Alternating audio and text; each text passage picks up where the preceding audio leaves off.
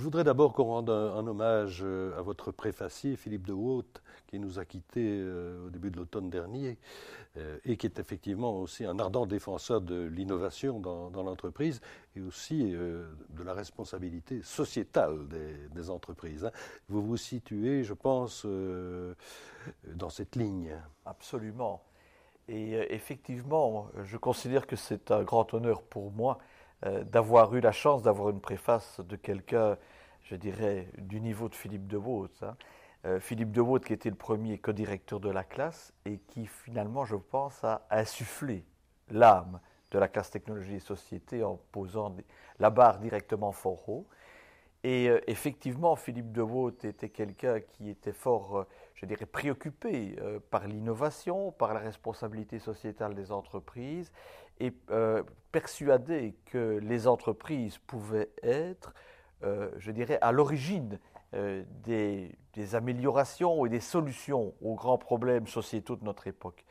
Et je dois dire que je m'inscris totalement dans sa lignée et ça a été pour moi un plaisir extraordinaire de faire sa connaissance et d'être régulièrement en contact avec lui. Il avait écrit aussi dans la même collection un ouvrage qui s'appelle euh, L'innovation, moteur de l'économie. Euh, et là, je voudrais en venir directement à votre ouvrage. Moteur de l'économie, certes, mais pas potion magique. Sûrement pas. Sûrement pas. Et c'est d'ailleurs une des raisons qui euh, m'ont amené à écrire ce bouquin. je trouve que le terme innovation est utilisé, je dirais presque un peu à tort et à travers. On en entend parler. Concept flou. Tous les jours. Et c'est un concept effectivement qui est très flou. C'est un concept qui est très flou et les gens qui l'utilisent ne savent pas toujours très bien à quoi il correspond et euh, ne connaissent pas nécessairement toujours aussi les inconvénients et les problèmes euh, que l'innovation peut créer. C'est la raison pour laquelle il me semblait nécessaire de clarifier le concept. Oui, et c'est ce que vous faites dans une première partie où vous allez de définition en définition, euh, en cernant, si je puis dire, de plus en plus près, au plus près euh, ce qu'il faut entendre par innovation. Alors peut-être la première chose à dire, c'est que innovation, ça ne coïncide pas, parce que c'est une deuxième partie aussi, c'est euh, ce que ça n'est pas, ça ne coïncide pas forcément avec la création ou l'invention. Euh, c'est pas pas pareil. Tout à fait. Bon, je crois qu'il faut, je dirais, distinguer la découverte, la découverte d'un phénomène euh, physique par exemple, de l'invention qui va permettre euh, de prendre un brevet par exemple, de l'innovation. Et l'innovation, c'est en fait la mise en pratique concrète, euh, je dirais, d'une invention. c'est une sorte de traduction sociale au fond de, l'invention. Absolument. C'est quand, en termes, je dirais, économiques, c'est quand un produit est mis sur un marché, c'est quand un nouveau procédé est industrialisé et qu'il peut vraiment commencer à, contribuer à, une production industrielle. Je voudrais dire aussi euh, que l'innovation n'est pas simplement une innovation technologique. Euh, je n'ai évidemment pas de crédibilité pour parler d'innovation sociale, par exemple, euh, et je dirais je peux parler de ce que je connais bien, donc de l'innovation technologique, mais l'innovation est beaucoup plus vaste que cela, et l'innovation sociale, qui peut être impulsée par exemple par des ONG, euh, l'innovation administrative, organisationnelle, est quand même souvent aussi, je dirais, un peu le fruit euh, d'une innovation technologique qui la permet on peut penser, euh, et vous le faites, enfin, vous rappelez Taxon Web par exemple, hein, c'est un exemple de modification administrative dans ce cas-ci, mais qui est permis par Internet. Mais on voit bien aussi que tout le système bancaire euh, est très concerné aussi par cet usage d'Internet. Hein. Euh, on ferme des agences, il faut bien le reconnaître aussi. Hein. Oui, et ça c'est tout le problème de la destruction créatrice. oui, cher à M. Schumpeter ah. et cher à Philippe de Haut. Absolument, et donc si on plaide pour l'innovation, on doit s'attendre à ce genre de choses. Et on a toujours dit, il y a, il y a une vingtaine d'années d'ici, ou 20-30 ans, que euh, le secteur bancaire serait la sidérurgie de l'an 2000.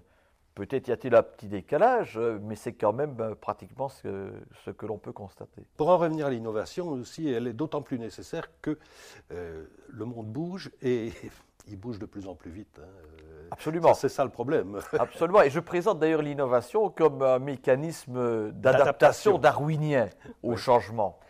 Euh, avec quand même un, côté un peu paradoxal, parce que si on veut s'y adapter de manière positive, il faut être proactif, donc il ne faut pas réagir euh, trop tard, Mais par ailleurs, si l'on est proactif et qu'on est un agent de l'innovation, ça ne fait qu'accélérer le rythme un agent du de changement. transformation par le Absolument. fait. hein. Oui. Donc, euh, vous parlez plutôt de, de cycle plutôt que de processus linéaire. On a tendance à dire, oui, euh, il y a les laboratoires, euh, les, les chercheurs euh, qui sulfurent, euh, il y a à un moment donné quelque chose qui émerge, des ingénieurs qui s'en emparent, euh, c'est-à-dire ce qu'on appelle en général la science appliquée, euh, et, et ça débouche dans l'industrie. Ben, oui, c'est vrai, ça, mais on a l'impression que ça va de soi. Pas, ce n'est pas le cas. hein. Vous Alors ça ne va pas le cas. du tout euh, de soi, et c'est d'ailleurs ce que l'on appelle le paradoxe européen. On, on considère, et je pense que c'est la réalité, que l'Europe est certainement la zone du monde qui est euh, la meilleure en termes de recherche, et en particulier de recherche de base, de recherche fondamentale. Et ce n'est pas l'Europe qui en tire vraiment euh, parti au niveau économique. Je dirais que ce sont d'autres régions du monde qui en tirent des marrons du feu. Les États-Unis, en en particulier. et, et l'Asie. Et c'est pour ça que j'ai voulu présenter l'innovation non pas comme un, euh, un processus linéaire, comme on la présente généralement, partant de la recherche de base et allant finalement jusqu'à un développement économique, mais j'ai voulu expliquer que c'est finalement un cycle et que aussi la recherche de base ne va pas nécessairement pousser, ou en tout cas euh, amener naturellement à l'innovation. Euh, je considère que la recherche fondamentale, qui est importante, hein, je crois que je vais certainement pas même dire indispensable. elle est même indispensable, constitue le terreau de la recherche appliquée. Et contrairement à ce que l'on pense, euh, le processus va souvent en sens inverse, c'est plutôt on, fait on se lance dans de la recherche appliquée et à un moment donné on coince. Et on a bien besoin de recourir aux spécialistes de la recherche fondamentale pour pouvoir solutionner des problèmes. On pourrait dire que les praticiens se, tournent un peu vers les théoriciens, quoi, euh, pour simplifier. Mais absolument, si on prend l'analogie du terreau, ben, il faut bien qu'on y plante quelque chose, et le terreau est utile quand on y a planté quelque chose, donc quand on sait poser une question et que l'on a besoin euh, de, cette, de cette nourriture. Par contre, une deuxième chose, et c'est à mon avis ce qui explique le plus le paradoxe européen, c'est que lorsque l'on fait quelque chose de bien, en recherche appliquée, que l'on découvre quelque chose de nouveau, ce n'est pas pour cela que ça devient une innovation. Et bien souvent, et je dirais, beaucoup de choses restent, comme on le dit, sur étagère. Des procédés ont On été développés, des produits euh, ont été, je dirais, développés également dans des laboratoires de recherche appliquée. Mais si le, ce qu'on appelle le business plan hein, euh, n'est pas adapté, si le produit n'est pas compétitif sur le marché, euh, finalement, les choses ne vont pas s'implanter. Or, que faut-il pour que quelque chose puisse être implanté en pratique? Ben, Il faut passer ce que, euh, dans le jargon européen, on appelle depuis quelques années la vallée de la mort. Mhm. Hein? On, va, on va y venir. Donc, hein. je pense que c'est un des points fondamentaux, finalement, de, de, ce, de ce petit bouquin.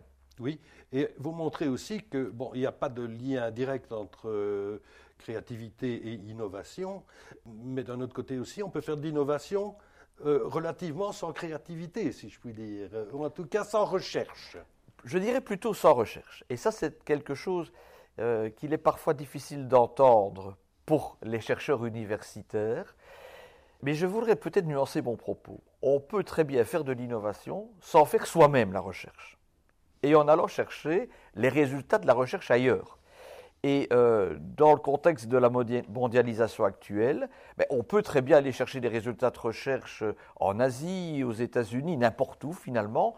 On peut acquérir un brevet, ce qui fait que ça a donné lieu à l'émergence d'un nou- d'un nouveau métier qui sont les gens qui font ce qu'on appelle du technology scouting, de la recherche technologique, et qui vous disent mais ne vous tracassez pas à faire la recherche vous-même, dites-nous quel est votre problème, on vous trouvera la solution et vous n'aurez plus qu'à l'appliquer. Oui, mais c'est mes corbailles aussi. euh, Et c'est mes le- corbailles. hein, euh, où, où on investit, on, on le recherche nous-mêmes, ou bien on l'achète euh, parce que quelqu'un a déjà la solution ailleurs. euh. bon, ce qui entraîne aussi éventuellement une dépendance. hein. C'est toujours un dilemme pour les gens qui font de la recherche, et en particulier de, la recherche appliquée et qui veulent euh, développer de l'innovation. Ce make or buy euh, devrait toujours euh, se poser comme question. Quand on a affaire à des chercheurs, naturellement, ils préfèrent le faire eux-mêmes. hein. Et donc, il faut vraiment à un moment donné se poser et interpeller, interpeller les gens. Mais je dirais aussi que il y a une chose très importante également, si on veut vraiment tirer correctement profit d'un développement, d'une invention qui a été faite par ailleurs et qui existe peut-être déjà dans d'autres secteurs, il faut en interne euh, disposer de gens qui ont de la compétence et qui, euh, à un moment donné, ne prennent pas des vessies pour des lanternes hein, et sont capables de dialoguer avec les gens qui, en principe, vous apportent la solution. Et on remarque souvent que pour avoir cette compétence, il faut soi-même faire de la recherche. Et donc, il y a toujours un équilibre à trouver. Oui, mais enfin, bon, on a le choix entre faire de la recherche ou, le prêt-à-porter, si je puis dire, euh, de plus en plus souvent. Si ce n'est que ce n'est jamais euh, du prêt-à-porter. Et quand on doit transposer quelque chose qui a déjà été développé, une technologie qui a déjà fait l'objet de publications, euh, pour le monde universitaire, ça paraît toujours tout simple. Or, la réalité, c'est que quand il faut appliquer ça à des situations pratiques concrète dans un autre domaine, ça pose toujours beaucoup plus de problèmes qu'on ne l'imagine. Euh, quand vous dites ça, euh, vous visez peut-être des, des, gens en particulier, c'est-à-dire ceux qui doivent juger de la justesse de projets d'innovation. Euh, ceux qui consistent simplement, comme vous, venez de le dire, à adapter en quelque sorte quelque chose qui existe déjà dans un autre secteur, par exemple, ça passe en général à la trappe parce que ça n'est pas considéré précisément comme de l'innovation. Or, dites-vous, c'est pas si simple que ça non plus. Euh, et adapté dans un autre secteur, ça fait partie de l'innovation aussi. Mais vous mettez le doigt là-bas sur un sujet euh, qui me préoccupe et euh, oui, au que vous y aviez déjà peut-être été confronté. Face hein. auquel, disons, je suis confronté et la communauté des, des, industriels sont confrontés depuis de nombreuses années, et en particulier au niveau des évaluations des programmes euh, européens. Hein. De plus en plus, pour éviter d'éventuels conflits d'intérêts, les évaluateurs viennent du monde académique. Or, je dirais quelqu'un qui vient du monde académique, un professeur d'université, considère assez facilement que quelque chose qui a déjà été trouvé quelque part, qui a fait l'objet de publications dans la littérature, n'est plus innovant. et donc, aux questions et aux évaluations euh, qui sont réalisées, euh, la tendance est de mettre une cote relativement faible au caractère innovant. Mais je crois qu'il y a finalement une certaine confusion dans les termes. On doit innover et on doit être innovant à, tout niveau, y compris en recherche fondamentale. Mais à partir du moment où on considère que la définition de l'innovation, c'est la mise en pratique de quelque chose, eh bien justement, le caractère, je dirais, euh, propice à l'innovation d'un projet est lié à sa capacité d'être mise en œuvre quelque part de manière pratique concrète. Et là, on a, on, a souvent, je dirais, euh, des surprises en voyant que des projets qui devraient amener à des innovations particulièrement intéressantes ne sont pas appréciés comme ils le devraient parce que considérés comme peu innovants. Non, moins créatif, enfin peut-être. Euh. Oui. C'est toujours la même confusion que celle qu'on dénonçait au départ. Euh. Absolument, absolument. Et, je dirais euh, que la créativité, c'est aussi quelque chose d'extrêmement important, mais la créativité va générer des idées l'innovation va nécessiter beaucoup de transpiration. Oui, c'est ça. C'est 1% d'inspiration, 99% de transpiration, l'innovation. Euh, non? Ah, Oui, bah, on, peut, le résumer comme ça. Peut le résumer un peu, on peut le résumer un peu comme ça. Mais il y a aussi diverses phases. Je veux dire, il y a la recherche, il y a euh, une phase d'étude qui vise à l'industrialisation, mais qui est encore euh, simple ou simpliste, si je puis dire, et puis il y a la mise en place industrielle. Et alors, euh, on est un peu surpris de, voir que on, est dans un, on change d'ordre de, grandeur à chaque fois. Enfin, je veux dire, on est multiplié par un facteur 10 euh, à chaque fois d'un stade à l'autre. Absolument. Je ne dirais pas que les premières phases sont simples, au contraire. Par contre, en termes euh, budgétaires, on constate aussi que pour arriver à, euh, à mettre sur le marché quelque chose qui a été découvert au niveau d'un laboratoire universitaire, il faut passer par plusieurs phases, qui permettent d'ailleurs de traverser cette vallée de la mort. Et la première phase, c'est d'abord de passer par des projets qu'on appelle pilotes de démonstration. Et quand on doit passer de l'échelle la, je dirais, d'un d'une instrumentation ou d'un essai de laboratoire. Un pilote qui a déjà une taille, je dirais, relativement importante, ça se fait souvent d'ailleurs dans des centres que l'on appelle RTO, Research and Technology Organization, eh bien, le budget nécessaire est souvent dix fois plus grand que le budget qui a servi à la recherche. Mais lorsque l'on a pu tester un nouveau procédé, par exemple, parce que je suis un homme de procédé, donc je prends souvent les exemples dans ce domaine-là, et que l'on veut passer à l'étape de vraie démonstration, en vraie grandeur industrielle, eh bien, il faut encore multiplier par un facteur 10. Hein. Et, c'est là qu'il faut absolument disposer de, consortia, je dirais, qui vont rassembler des industriels capables de prendre un risque, parce qu'il y a toujours un risque dans, dans l'innovation, euh, des centres de recherche de type RTO, des universités, pour pouvoir enfin arriver, je dirais, à ce stade où quelque chose va pouvoir être mis en, en œuvre industriellement pour arriver au stade où un produit pourra être mis sur le marché. Et vous racontez au fond une expérience personnelle hein, pour montrer ça, euh, et qui indique aussi qu'il faut une grande vertu, la patience euh, et la persévérance. Il faut de la patience, il faut de la persévérance, et les résultats euh, des efforts que l'on fait et de l'implantation d'innovation, et en particulier d'innovation en rupture, s'inscrivent très souvent dans le long terme. Et, l'exemple que je donne dans mon bouquet, qui est un exemple vécu, puisque bah euh, c'est un projet que vous avez mené. C'est un projet que j'ai mené en tout cas au départ, euh, en, 85, comme chef de projet euh, du Recuit Continu au WAC, qui est installé à Gemep, dans l'usine de Kessal, a mis en œuvre un procédé en rupture pour faire ce qu'on appelle du recuit continu de, de tôle en acier. je vous arrête une seconde. Ça fait deux fois que vous parlez d'innovation de, rupture. Euh, on peut l'opposer à ce qu'on appelle aussi l'innovation incrémentale, hein. c'est-à-dire où on améliore euh, un peu quelque chose que l'on connaît, entre guillemets, déjà.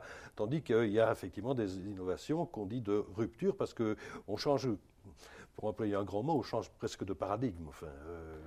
Tout à fait, tout en disant qu'il faut nuancer les choses, parce qu'il n'y a pas de frontière nette entre l'innovation incrémentale et l'innovation de rupture, une innovation qui peut être considérée comme incrémentale, je dirais quand on la regarde, je dirais de très loin, peut être considérée comme une innovation de rupture dans un domaine euh, bien déterminé.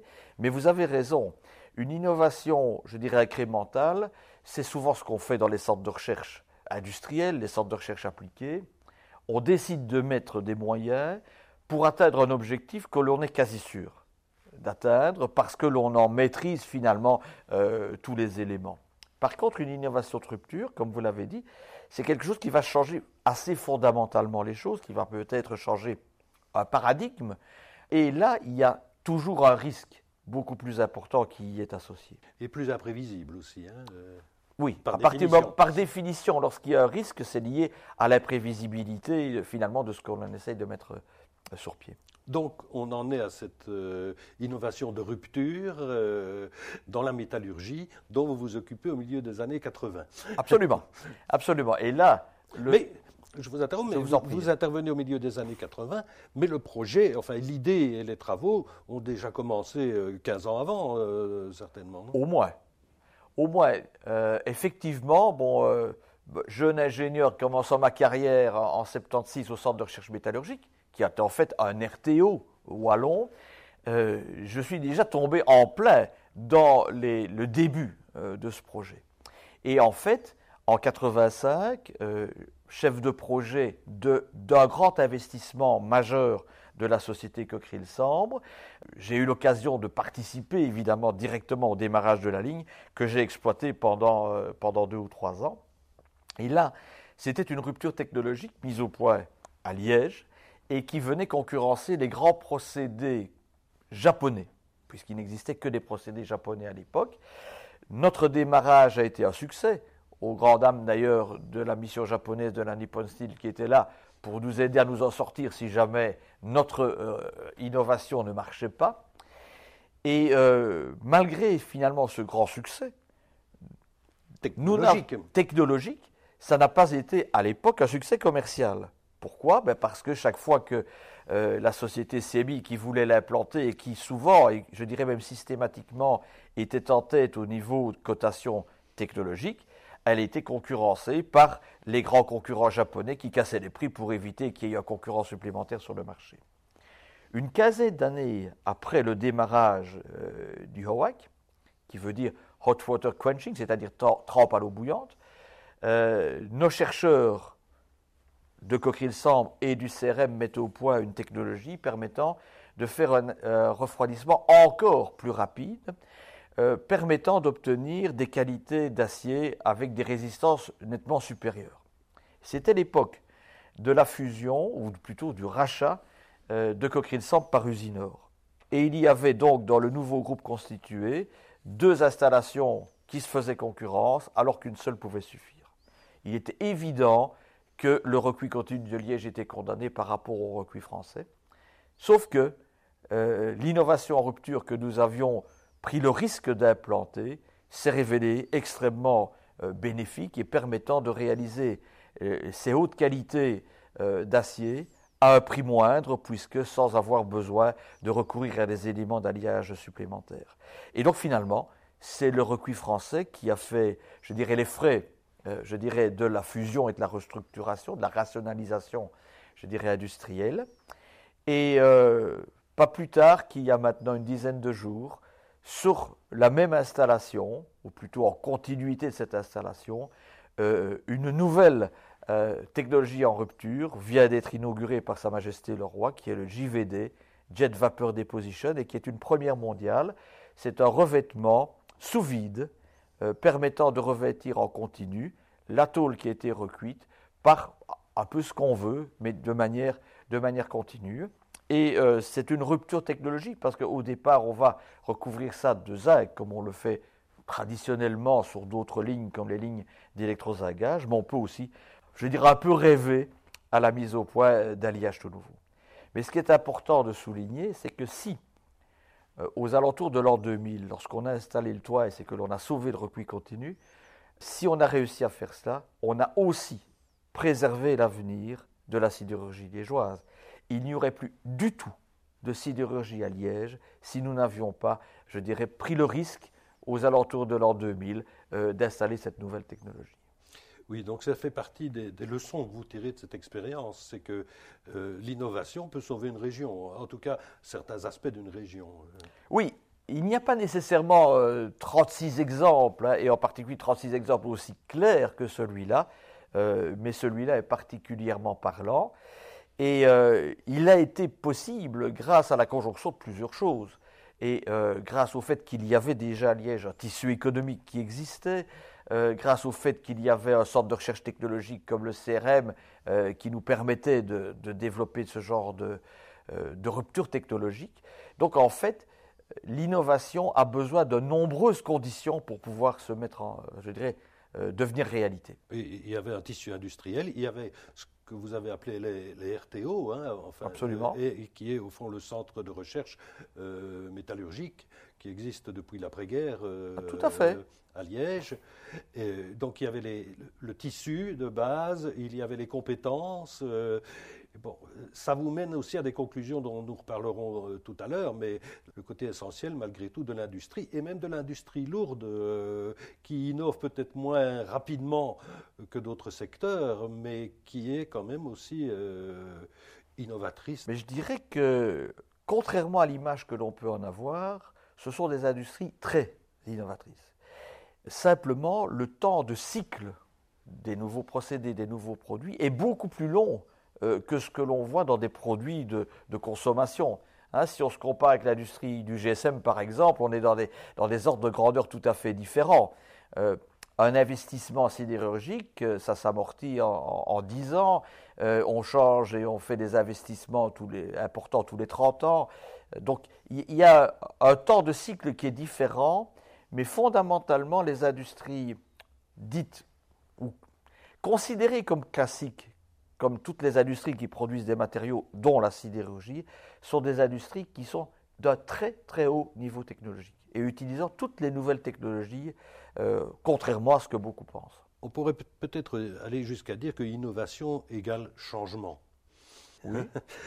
C'est en tout cas l'adaptation au changement. Et, ça provoque le changement. Oui, mais le changement euh, peut faire des dégâts, euh, en tout cas à court terme aussi. Vous arrêtez quand même euh, un moment là-dessus, hein, parce que quelquefois ça peut même générer certaine inquiétude, une certaine, voire une certaine angoisse euh, dans le public, parce qu'effectivement, qui dit changement dit incertitude, encore, euh, encore une fois. Et il faut prendre ça en compte, hein, quand même. Même si euh, vous, citez le Bouddha aussi au début de l'ouvrage, tout change. la seule chose qui ne change pas, c'est le changement.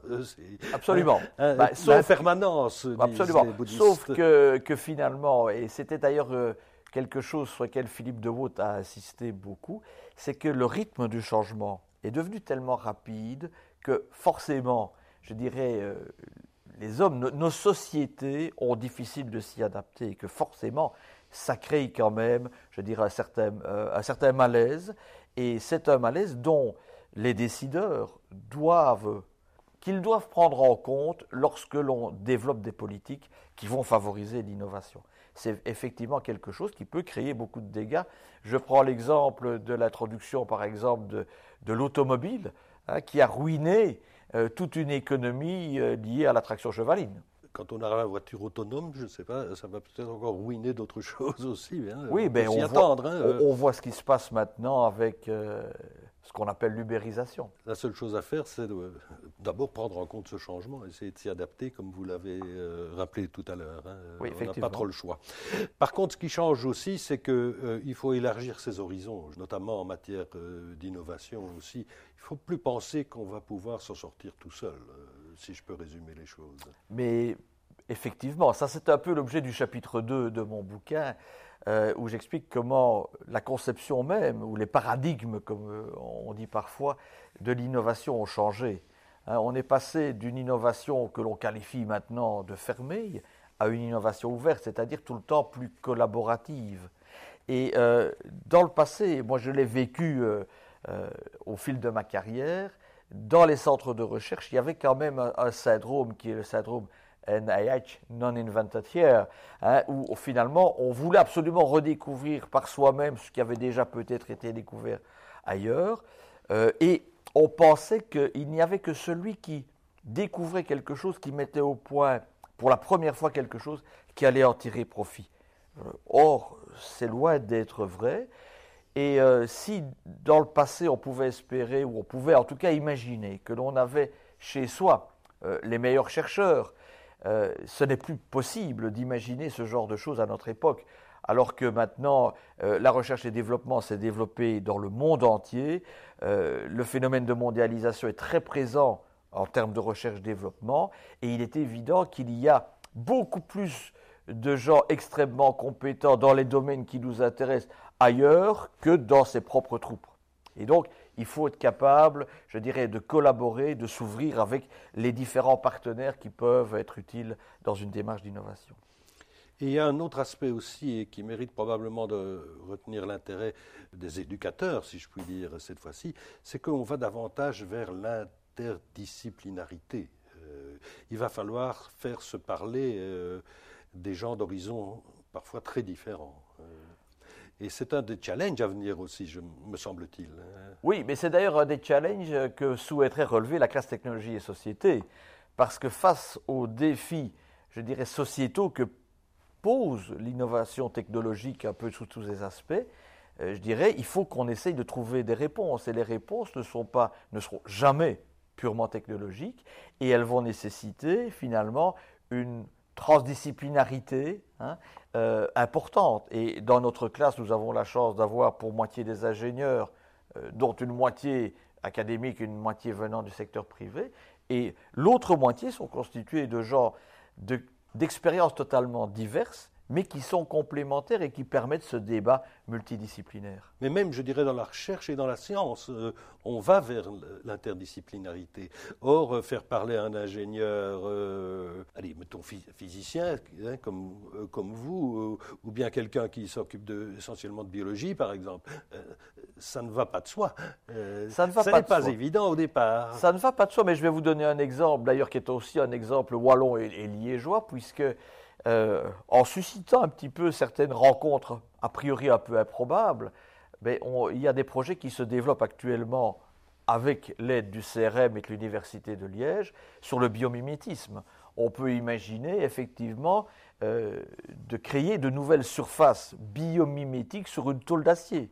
Euh, on, en, fait. Hein, euh. Je dirais, on ne fait pas simplement l'imaginer, on est déjà en train de faire des tôles auto-nettoyantes, avec du cuivre anti, antibactérien. Antibactérien, ainsi que des surfaces d'acier photoluminescentes, par mhm. exemple. Donc on, peut faire des choses assez extraordinaires.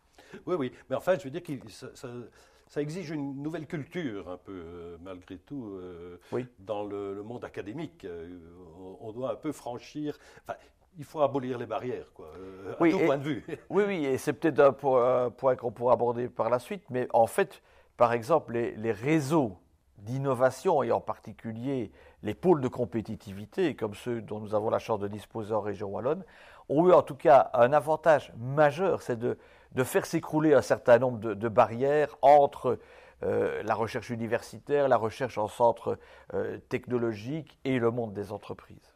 Oui, parce qu'au fond, quand vous dites ça, ça veut dire que la façon d'aborder ces défis provoque aussi la réflexion et l'organisation. Euh, c'est-à-dire qu'on cherche à mettre en point. Bon, là, on va peut-être euh, être modeste devant les sigles et les acronymes, hein, parce que c'est assez, c'est assez compliqué. Oui, et, l'Europe d'ailleurs est une vraie spécialiste de ce genre de choses. Oui, vous dites ça avec quelques points d'exclamation. c'est peut-être euh, un peu compliqué, même pour les les spécialistes européens de s'y retrouver, dites-vous. Euh, bon, donc il y a un certain nombre d'organisations mises en place pour essayer de prendre ça en compte et effectivement de, de, faire coopérer, collaborer des gens venus d'horizons euh, parfois très différents. Effectivement, qui ont des cultures très différentes également, et c'est effectivement un, des problèmes. Euh, collaborer entre grandes entreprises dont le raisonnement est quand même assez similaire, pose moins de problèmes. Mais lorsque vous mettez des universitaires, des centres de recherche, des grandes et des petites entreprises, des spin-offs, etc., mais vous avez, euh, je dirais, un autre mode de pensée et vous devez aborder euh, les choses avec une très très grande ouverture d'esprit. Oui, mais donc il y a cette volonté de formaliser, au fond, euh, les processus d'innovation, dirais-je. Et là, on revient peut-être à la, fameuse vallée de la mort, parce que même euh, la Commission européenne essaye de comprendre pourquoi ça marche moins bien en Europe euh, qu'aux États-Unis ou, en Asie, et on cherche à définir des concepts, au fond, pour presque mesurer, je dirais, la façon dont, dont les choses se passent, et presque un taux de réussite, si je puis dire. Effectivement. Euh, si je fais la comparaison avec les États-Unis, parce que c'est c'est ce, que, c'est ce qui est plus aisé pour moi en tout cas, parce que je connais quand même un peu moins bien le mode de fonctionnement asiatique. Mais les États-Unis sont quand même connus pour leur rapidité de réaction, dans toute, euh, je dirais dans toutes circonstances, alors qu'en Europe, je dirais, euh, ça prend, tout prend toujours beaucoup plus de temps. Et donc je pense que euh, la rapidité de réaction des États-Unis face, je dirais, à des opportunités, le fait qu'il y a des gens qui, qui osent risquer du capital, hein, le problème de l'échec hein, est quand même perçu tout à fait différemment aux États-Unis par rapport en Europe. Hein. Quand on euh, connaît, un échec aux États-Unis, c'est plutôt quelque chose de positif. c'est un bon point sur un CV, par Parce qu'on se dit, ben, au moins, il ne refera plus les mêmes erreurs, alors qu'en Europe, c'est parfois euh, quelque chose qui, euh, qui, colle à la peau des gens jusqu'à jusqu'à la fin de leur carrière. Hein. Et donc, je pense que ça, c'est quelque chose d'extrêmement important. Euh, il faut dire aussi que l'Europe est en train de faire un gros effort pour essayer de rattraper ce retard, et en particulier quelque chose d'extrêmement positif dans le programme actuel de recherche-développement, hein, le, huitième programme 4 qui s'appelle Horizon 2020, c'est que l'on a accepté de financer également des projets plus hauts sur l'échelle euh, de maturité technologique. Et ça, c'est quelque chose. ça, c'est le concept euh, de mesure. Hein, je veux dire, c'est l'échelle de Richter de, de, l'aboutissement euh, d'une innovation. Au fond. Absolument, absolument. Mais dans le passé, et par exemple dans le programme précédent, le septième programme cadre, seuls les projets de recherche relativement bas sur cette échelle de maturité technologique pouvaient être financés. Le plus bas, je veux dire, c'est le chercheur dans son dans son laboratoire, hein, euh, on pourrait dire. Hein. Oui, je dirais même qu'on peut avoir de la recherche fondamentale euh, qui n'est pas au niveau TRL1. Hein. Euh, le TRL1, c'est quand même quand on trouve quelque chose de technologique.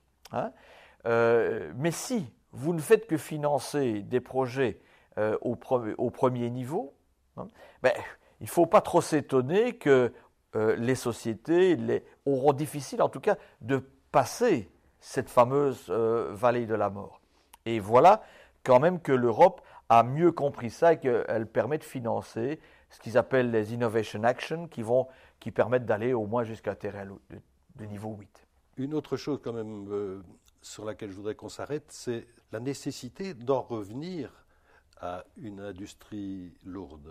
Parce que, dites-vous, la recherche innovante va être très directement liée, en tout cas c'est ce qu'on constate, elle est très directement liée à la présence effectivement d'un tissu industriel. Je nuancerai peut-être un peu votre propos euh, en ne souhaitant pas trop parler d'industrie lourde. Ce qui est quand même réel. Enfin, je veux dire hein que quand on parle d'industrie, euh, je dirais presque qu'elle est, elle est presque par définition lourde. Enfin, je Mais disons que je voudrais d'abord dire que le problème de la désindustrialisation est un problème fondamental que nous connaissons en Europe et que l'on connaît dans d'autres pays. Les États-Unis ont connu exactement le même problème. Et euh, comme toujours, ils réagissent beaucoup plus vite et euh, ils sont déjà sur la voie d'une réindustrialisation qui est plus lente à venir en Europe.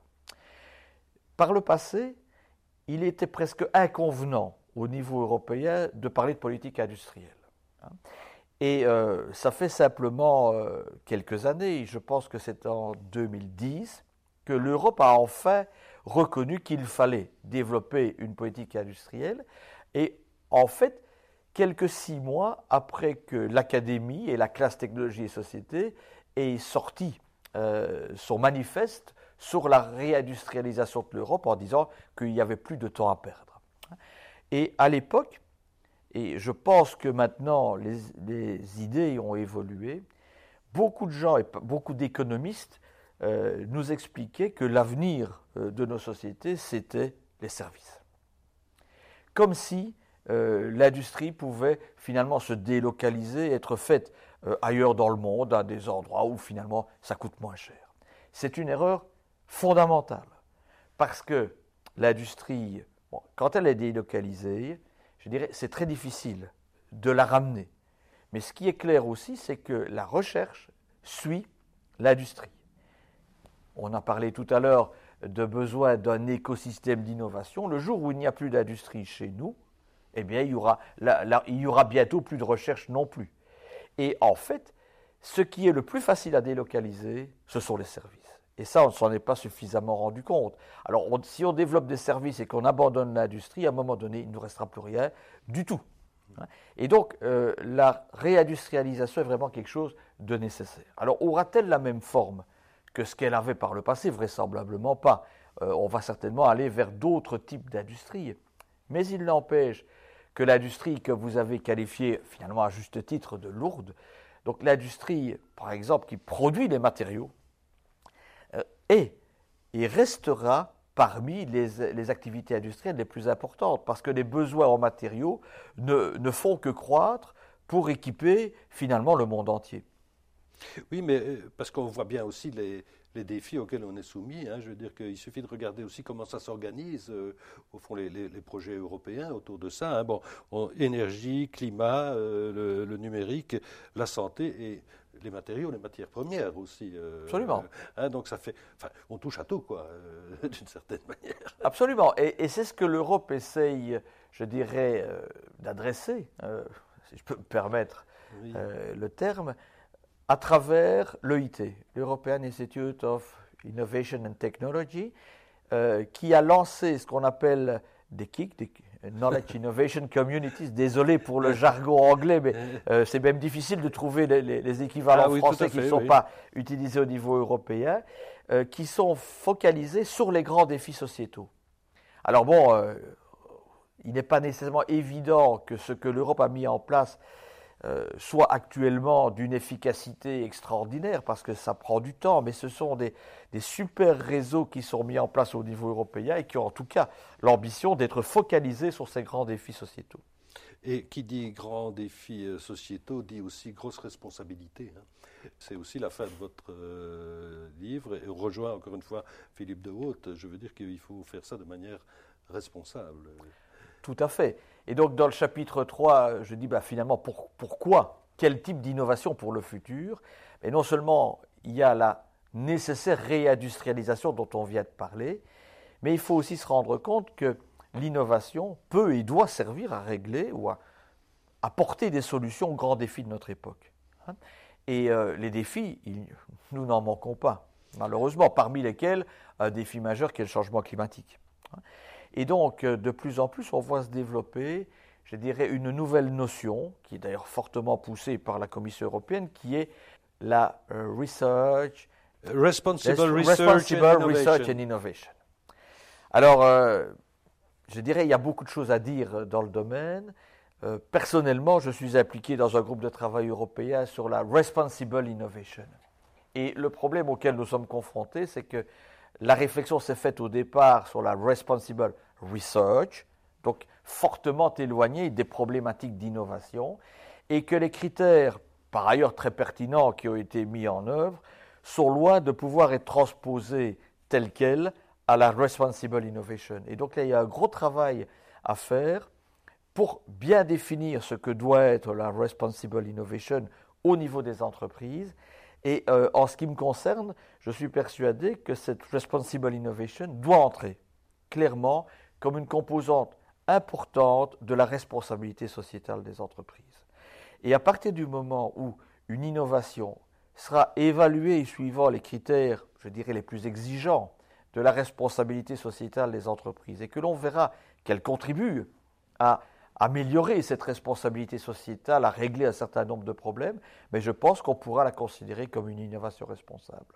Oui, mais euh, sans la brider non plus. Il y a une limite, me semble-t-il, très subtile à, Elle est très subtile et à certains moments on risque de tomber dans, je dirais, dans un travers euh, de, du principe de précaution. Hein. Le principe de précaution, euh, à un moment donné, si on pousse le bouchon un peu trop loin, interdira finalement de faire euh, des avancées et de, d'avancer en termes d'innovation. Alors d'une part, l'Europe va de nouveau être en retard par rapport à d'autres régions du monde qui sont moins timorées, et d'autre part, le fait de ne pas pouvoir mener à bien certaines innovations va faire en sorte que peut-être certains problèmes, nous n'arriverons pas à les régler. Hein. Et donc il y a toujours euh, une certaine question à se poser. Quel est le risque de faire l'innovation, mais quel est le risque si je ne fais pas euh, cette innovation Et en fait, à un moment donné, il y a un équilibre, comme vous l'avez dit, très subtil à essayer d'atteindre. Mais en tout cas, qui passe par une sorte de transparence euh, et d'implication euh, la plus globale possible, hein, je dirais, à la fois des personnes concernées, mais, mais, du public aussi, qui, à un moment donné, si l'innovation aboutit, sera concerné aussi. Tout à fait. Alors, ça rejoint la réflexion que nous avons faite tout à l'heure sur la nécessaire transdisciplinarité. La réflexion doit se faire euh, uniquement, je dirais, ou doit se faire euh, à travers ou en utilisant, utilisant, les compétences des spécialistes de, différents domaines. Hein. mais il y a aussi un aspect information du public qui est quand même une préoccupation importante aussi. C'est d'ailleurs quelque chose dans laquelle l'Académie essaye d'apporter sa contribution.